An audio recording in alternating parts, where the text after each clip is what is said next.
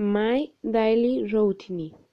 I wake up, I get up, I shower, I switch, I comb my hair, I feed my pets breakfast, I make homework, I use my phone, I wild heat, I go to my farm, homecoming, I sit down for dinner, I put on my pajamas, and I finally fall asleep.